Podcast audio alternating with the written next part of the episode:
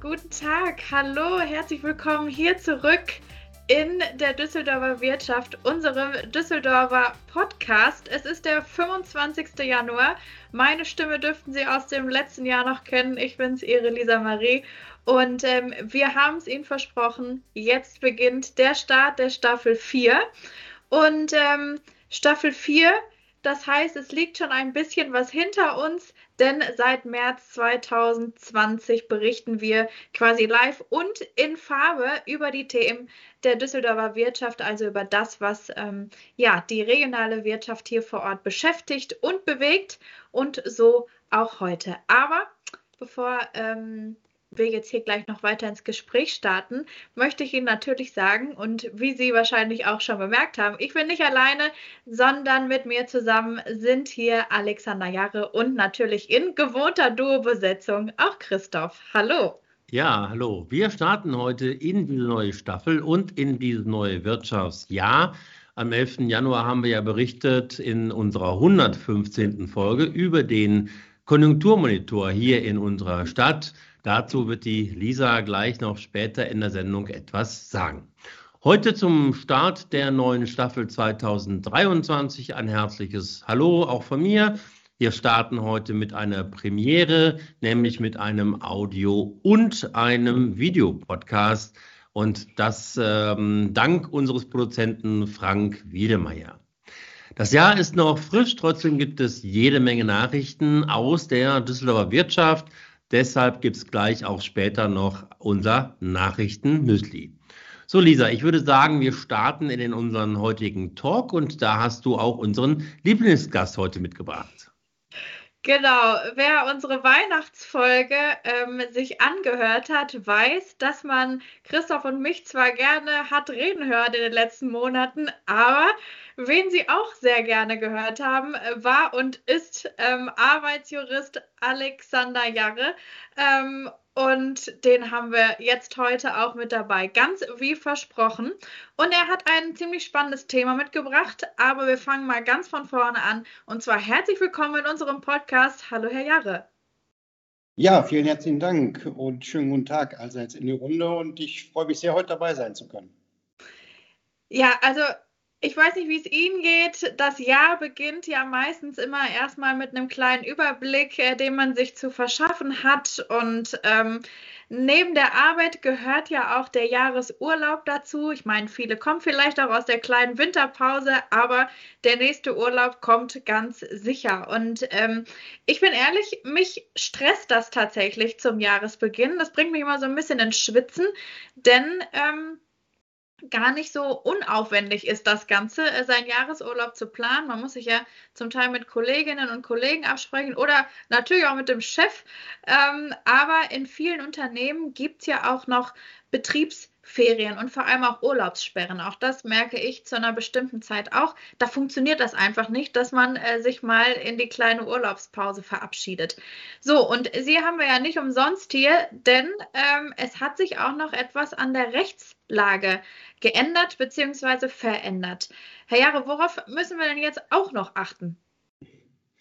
Ja, das ist richtig. Äh, Frau Schelig. Da hat sich kürzlich tatsächlich so einiges geändert äh, im Urlaubsrecht und zwar zu der Frage des Verfalls von Urlaubsansprüchen, also der Frage, ob ein Arbeitgeber den noch im Urlaubskonto vorhandenen Urlaub einfach so rausstreichen darf. Und äh, diese neue Rechtslage, ja, die kann man eigentlich nirgendwo im Gesetz nachlesen. Das ist das Problematische. Auch nicht im Bundesurlaubsgesetz, wo ja eigentlich die Regelungen zum äh, Urlaub äh, enthalten sind. Denn diese ähm, aktuellen ähm, Änderungen, ähm, über die im Moment viel gesprochen wird, zum Verfall von Urlaubsansprüchen, ja, die sind auf eine Rechtsprechung zurückzuführen, also Urteile des Europäischen Gerichtshofs und des Bundesarbeitsgerichts. Ja, und dadurch ist die Rechtslage ziemlich unübersichtlich geworden, weil äh, man sie ohne Kenntnis von diesen ganzen Urteilen eigentlich so gar nicht richtig nachvollziehen kann. Und jetzt mal ehrlich, wer außer uns Juristen schaut schon in Gerichtsurteilen nach, ne, um irgendeine Rechtslage beurteilen zu können. Früher kann man jedenfalls sagen, war die Rechtslage zum Urlaubsverfall in Deutschland noch eindeutig und knallhart eigentlich. Ne, da verfiel der Urlaub am Ende des Urlaubsjahres, also in der Regel am 31.12. Und nur in absoluten Ausnahmefällen, also mal aus persönlichen Gründen oder betrieblichen Gründen, durfte der Urlaub dann bis zum 31. März des Folgejahres übertragen werden. Und jeder Arbeitnehmer, der musste sich selber darum kümmern, dass er seinen Urlaub rechtzeitig in Anspruch nimmt. Der wurde ihm nicht auf dem Silbertablett hinterhergetragen. Und wenn er sich einfach nicht gekümmert hat, dann durfte der noch im Urlaubskonto verbliebene Urlaub am 31.12. oder am 31.03. vom Arbeitgeber einfach vollständig gestrichen werden. Das war die alte Rechtslage. Ja, lieber Jahre, danke für die einführenden, ähm, einführenden Ausführungen zu dem Thema Urlaub. Was hat sich nun äh, konkret geändert und warum? Ja, angefangen mit den Änderungen zum Urlaubsverfall hat es eigentlich schon im Jahr 2019, kann man sagen. Also damals hat der Europäische Gerichtshof und dann im Anschluss auch das Bundesarbeitsgericht nämlich entschieden, dass die äh, gerade beschriebene deutsche Rechtslage eigentlich zu hart und ungerecht ist. Ähm, Vielmehr ähm, wurde da gesagt, könne der Arbeitgeber den am 31.12. oder am 31.03. noch im Urlaubskonto gebliebenen äh, Urlaubsanspruch nicht einfach so streichen aus dem Urlaubskonto, nur weil der Arbeitnehmer ihn nicht genommen hat. Vielmehr wurde dann gesagt, soll das nur möglich sein, wenn der Arbeitgeber den Arbeitnehmer vorher auch transparent und rechtzeitig aufgeklärt hat über den noch offenen Urlaubsanspruch und ihm auch mitgeteilt hat, dass dieser verfällt, wenn er ihn eben nicht nimmt. Nur mit einem solchen vorherigen Hinweis, also kann der Urlaub dann noch vom Arbeitgeber gestrichen werden, wenn er nicht bis zu einem Stichtag genommen wird. Wenn aber eben ein solcher Hinweis nicht erfolgt, darf der Urlaub dann noch nicht gestrichen werden und muss im Urlaubskonto einfach verbleiben. Ja, und die Arbeitgeber, die haben sich natürlich auf diese neue ähm, Rechtslage eingestellt und auch entsprechend reagiert und lassen ihren Arbeitnehmern daher auch entsprechende Mitteilungen jedes Jahr äh, zukommen, aus welchen sie ihren noch offenen Urlaubsanspruch entnehmen können und auch darauf hingewiesen werden, dass dieser verfällt, wenn er eben nicht rechtzeitig in Anspruch genommen wird. Mhm. Also ich glaube, ähm, solche Mitteilungen kennt jeder Arbeitnehmende, hat man bestimmt hier und da schon mal bekommen. Ähm, die sind natürlich super hilfreich. Also ich persönlich bin da auch dankbar für, nochmal irgendwie dann so kurz vor Schluss einen kleinen Zwischenstand äh, zu bekommen. Andererseits, wenn ich mir das vorstelle, in großen Unternehmen steckt da ja auch ein riesen Verwaltungsaufwand hinter. Ähm, gibt es da irgendwelche Ausnahmen zum Vorteile der Unternehmen? Eigentlich leider nicht. Da gibt es, kann man so sagen, keine Ausnahmen, um den offenen Urlaub der Arbeitnehmer am Ende des Urlaubsjahres verfallen lassen zu können. Ja, sollten Arbeitgeber daher dringend ihre Arbeitnehmer hierüber und auch über den ja, drohenden Verfall unterrichten. Aber das kann man zumindest sagen, es gibt einige Arbeitnehmergruppen, äh, bei denen sich der Hinweis auf noch offene Urlaubsansprüche erübrigt, da diese Arbeitnehmergruppen ohnehin nicht ihren äh, Urlaub in Anspruch nehmen können. Das wären also zum Beispiel die Arbeitnehmer, die über einen langen ja, Zeitraum, mehrere Jahre in Folge, sich zum Beispiel in Elternzeit äh, befinden ähm, oder aber auch diejenigen Arbeitnehmer, die über mehrere Jahre hinweg arbeitsunfähig erkrankt sind oder ähm, eine mehrjährige Erwerbsminderungsrente beziehen. Hier kann man als Arbeitgeber auf den jährlich wiederkehrenden Hinweis auf noch offenen Urlaub verzichten. Allerdings gibt es bei den langzeiterkrankten Arbeitnehmern auch eine kleine Einschränkung, welche eben auch Gegenstand einer von zwei aktuellen Urteilen des BAG war.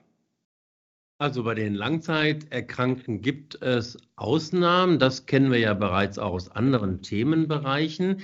Im Vorgespräch erklärten Sie uns, Herr Jarre, dass der Urlaubsanspruch von erkrankten Mitarbeitenden nun noch konkreter geschützt wird. Wie kann das aussehen? Ja, das ist richtig. Der wird da äh, deutlich stärker geschützt. Und das eigentlich schon seit dem Jahr 2009 äh, ging das los, äh, kann man sagen. Ähm, seitdem gilt nämlich, dass der Urlaub eines Arbeitnehmers, welchen dieser alleine wegen seiner Arbeitsunfähigkeit nicht hat nehmen können, nicht bereits am 31.12. und auch nicht am 31.03. des Folgejahres so einfach verfallen kann, sondern erst am 31.03. des übernächsten Jahres. Der Urlaub von langzeiterkrankten Arbeitnehmern wird demnach also für einen Zeitraum von sogar 15 Monaten nach Ablauf des Urlaubsjahres übertragen. Und diese Rechtslage im Übrigen, die kann man auch nirgendwo im Bundesurlaubsgesetz nachlesen. Auch das ergibt sich nur aus Urteilen wiederum des Bundesarbeitsgerichts. Und jetzt kann ein Arbeitgeber den Urlaub von den langzeiterkrankten Arbeitnehmern aber auch dann nach 15 Monaten verfallen lassen, wenn er ihn nicht über diesen aufgeklärt hat. Denn ein Hinweis in diesem Fall über noch offene Urlaubsansprüche würde ja überhaupt nichts bringen, da Urlaub während einer bestehenden Erkrankung ja ohnehin gar nicht genommen werden kann. Hm, nun aber hat das Bundesarbeitsgericht, und das ist eben das Neue, in einer aktuellen Entscheidung kurz vor Weihnachten äh, gesagt, dass es eine kleine Ausnahme von diesem Grundsatz gibt. Und diese Ausnahme, die betrifft das Jahr, in welchem die Langzeiterkrankung begonnen hat. Denn in diesem Jahr hätte der Arbeitnehmer ja noch seinen Urlaub, jedenfalls bis zum Beginn der Erkrankung, theoretisch nehmen können. So.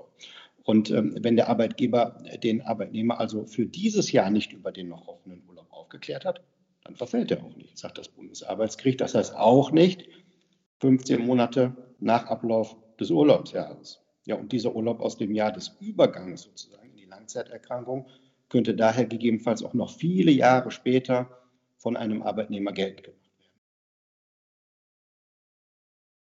Herr Jahre, ich bleibe jetzt mal bei viele Jahre später ähm, hängen. Sie haben gesagt, der Urlaub kann noch viele Jahre später geltend gemacht werden. Aber ähm, auch da gibt es doch sicherlich Fristen, die zu beachten sind. Also wie sieht es denn in dem Fall mit einer Verjährung dieser Urlaubstage aus? Hm. Ja, also das ist eine wichtige und interessante Frage und mit der, mit der hat sich auch tatsächlich das Bundesarbeitsgericht auseinandersetzen müssen in einer zweiten jetzt aktuellen Entscheidung, die getroffen worden ist, auch kurz äh, vor Weihnachten. Da ging es nämlich tatsächlich um die Frage, ob nicht genommene Urlaubstage im Arbeitsverhältnis verjähren können. Ja, und diese Frage der Verjährung, die stellt sich natürlich nur dann, wenn der Arbeitgeber, wie gerade beschrieben, seine Arbeitnehmer nicht jährlich ordnungsgemäß über den Resturlaub den drohenden Fall, Verfall unterrichtet hat. Denn wenn er ihn ordnungsgemäß unterrichtet hat, kann er ja ohnehin den Urlaub streichen, sprich verfallen lassen. Wenn aber keine Unterrichtung erfolgt, dann, so ist die Rechtslage, unterliegt der Urlaubsanspruch auch der allgemeinen gesetzlichen Verjährung und das sind ja drei Jahre. Nun hat aber das Bundesarbeitsgericht betont, dass diese dreijährige Verjährungsfrist erst mit dem Ablauf des Kalenderjahres zu laufen beginnt, in welchem der Arbeitgeber seine Arbeitnehmer ordnungsgemäß über den noch offenen Urlaub und die Möglichkeit des Verfalls unterrichtet hat. So. Auch um eben diese Verjährungsfrist, die dreijährige, auszulösen, sind daher Arbeitgeber sehr gut beraten, ihre Arbeitnehmer über Resturlaubsansprüche gegebenenfalls auch aus lange zurückliegenden früheren Urlaubsjahren zu unterrichten und auf deren möglichen Verfall hinzuweisen. Denn ohne eine solche ordnungsgemäße Unterrichtung, das wissen wir jetzt eben durch die neue Entscheidung des Bundesarbeitsgerichts, wird ansonsten die Verjährungsfrist gar nicht erst in Gang gesetzt. Was bedeutet dies für ehemalige Arbeitnehmerinnen und Arbeitnehmer, Herr Jarre? Könnten Sie beispielsweise auf die Idee kommen, alten Urlaub geltend zu machen? Denn nach dem Jobende müssten doch dieser ausbezahlt werden. Ja, Herr Socher, das ist richtig. Wenn zum Zeitpunkt also einer Beendigung des Arbeitsverhältnisses nicht alle Urlaubstage, die einem Arbeitnehmer zustanden, genommen worden sind, dann müssen diese ausgezahlt werden. Man nennt das dann die Abgeltung des Urlaubs. Ähm, allerdings stellt die Beendigung des Arbeitsverhältnisses auch immer eine Zäsur sozusagen im Urlaubsrecht dar. Denn nach der Beendigung des Arbeitsverhältnisses, da können noch offene Urlaubstage aus dem alten Arbeitsverhältnis ja faktisch nicht mehr in Form von bezahlter Freizeit in Anspruch genommen werden. Das geht einfach nicht mehr. Der offene Urlaubsanspruch, der wandelt sich dann in diesem Fall in eben den besagten Urlaubsabgeltungsanspruch, das heißt einen reinen, auf Zahlung von Euro und Cent gerichteten reinen Geldanspruch. Und dieser Geldanspruch wiederum, der unterliegt ganz normal der dreijährigen Verjährungsfrist, auch ohne gesonderte diesbezügliche Aufklärung des Arbeitgebers. Und darüber hinaus, das muss man berücksichtigen, unterliegt dieser Urlaubsabgeltungsanspruch auch Ausschlussfristen. Und durch solche Ausschlussfristen kann die äh, dreijährige gesetzliche Verjährungsfrist im Arbeitsverhältnis auf bis zu drei Monate abgekürzt werden. Und diese Ausschlussfristen, die können in einem Arbeitsvertrag enthalten sein. In der Regel sind die auch in Tarifverträgen enthalten. Ja, Sie haben es gehört, das Jahr 2023 bringt zahlreiche Änderungen im Arbeitsrecht ähm, mit sich, die Betriebe und Mitarbeitende auf jeden Fall kennen sollten. Und über das Thema Urlaubsplanung sprachen wir jetzt heute mit unserem Experten Rechtsanwalt Alexander Jarre, speziell natürlich auf dem Gebiet des Arbeitsrechts unterwegs. Lieber Herr Jarre, vielen lieben Dank für das interessante Gespräch. Jetzt können wir alle in die Jahresplanung, äh, was den Urlaub angeht, geht, starten und bedanken uns natürlich gleichzeitig auch für Ihre offenen Worte. Ja, ich bedanke mich auch ganz herzlich. Es hat mir Spaß gemacht, dabei gewesen zu sein und ich wünsche weiterhin alles Gute und hoffentlich bis bald. Vielen Dank. Ganz sicher bis bald. Wir freuen uns, wenn Sie dann wieder mit dabei sind. Tschüss. Und damit kommen wir zu unserem Nachrichten-Müsli. Wir blicken ja in jeder Folge auf unsere tagesaktuell gepflegte Webseite unternehmerschaft.de und mit der ersten Nachricht startet die Lisa und es geht um unser Mitglied Epson Deutschland. Genau, Nachhaltigkeit pur. Sie haben es gerade schon gehört. Unser Mitglied Epson Deutschland zieht um nach Düsseldorf ins Trigon auf der Schießstraße. Dort gibt es äh, 3000 nachhaltige Quadratmeter, eine exklusive Dachterrassenfläche, 70 Pkw-Stellplätze und 24 Elektro-Ladesäulen. Und äh, Sie könnten quasi den Umzug ein bisschen mitbegleiten, indem Sie alle Hintergründe dazu ähm, auch bei uns natürlich auf der Homepage erfahren, aber auch mehr als 20 Jahren sind wir schon da mit denen in Kontakt. Seit 2014 gibt es in Deutschland die Möglichkeit, mit 63 Jahren abschlagsfrei in Rente zu gehen. Doch wer tut das eigentlich? Unser Institut der deutschen Wirtschaft hat darauf interessante Antworten. Be Mine, so heißt ein neues Hotel, das in diesem Jahr in Flingern eröffnet wird. Lange Zeit glauben wir, ähm, dass das Hotel nie eröffnet werden würde. Jahrelang dauerten nämlich da die Bauarbeiten. Jetzt aber soll es soweit sein. Und der Clou an der Sache, einige Zimmer haben einen Autoaufzug. Das heißt, die Mieter können ihr Auto mit aufs Zimmer nehmen. Zum Beispiel, wenn das Auto oder die Ladung im Auto sehr hochwertig ist. Kein Scherz, ist tatsächlich so. Ähm, und dann, ja, lohnt sich das auch. Und wer sein Auto nicht mit aufs Zimmer nehmen kann, der muss draußen irgendwo parken. Und das ist auch unsere nächste Meldung. Denn die Landeshauptstadt möchte gerne diese Parkgebühren erhöhen auf 4,50 Euro in der Stunde. Außerdem soll die Parkzone 1 erweitert werden. Zudem wird künftig der 12-Minuten-Takt eingeführt und die Parkscheinpflicht wird in der City bis 22 Uhr verlängert. Ob das allerdings so kommen wird, das entscheidet der Stadtrat erst am 2. Februar und dann sind wir auch schlauer. Ja, kommen wir so ein bisschen zu düsteren Aussichten. Ähm, und die haben nämlich unsere Unternehmen bezogen auf das aktuelle Jahr 2023. Sie rechnen mit einem äh, dramatischen Arbeitskräftemangel und vor allem einem massiven Wohlstandsverlust. Aber es gibt auch gute Nachrichten und alles zusammengefasst, das heißt die ganzen Ergebnisse, ähm, gibt es in unserer vergangenen Podcast-Folge 115 und natürlich auf unserer Webseite gibt es auch den Filmbeitrag von der RP Media zum Thema Düsseldorfer Konjunkturmonitor. Ja, und schlechte Nachrichten gibt es leider auch aus der Düsseldorfer Apothekerszene. Immer weniger Apotheken gibt es nämlich in unserer Stadt, aber auch in unserem Bundesland. Das sagte jetzt die Apothekenkammer in Stockholm.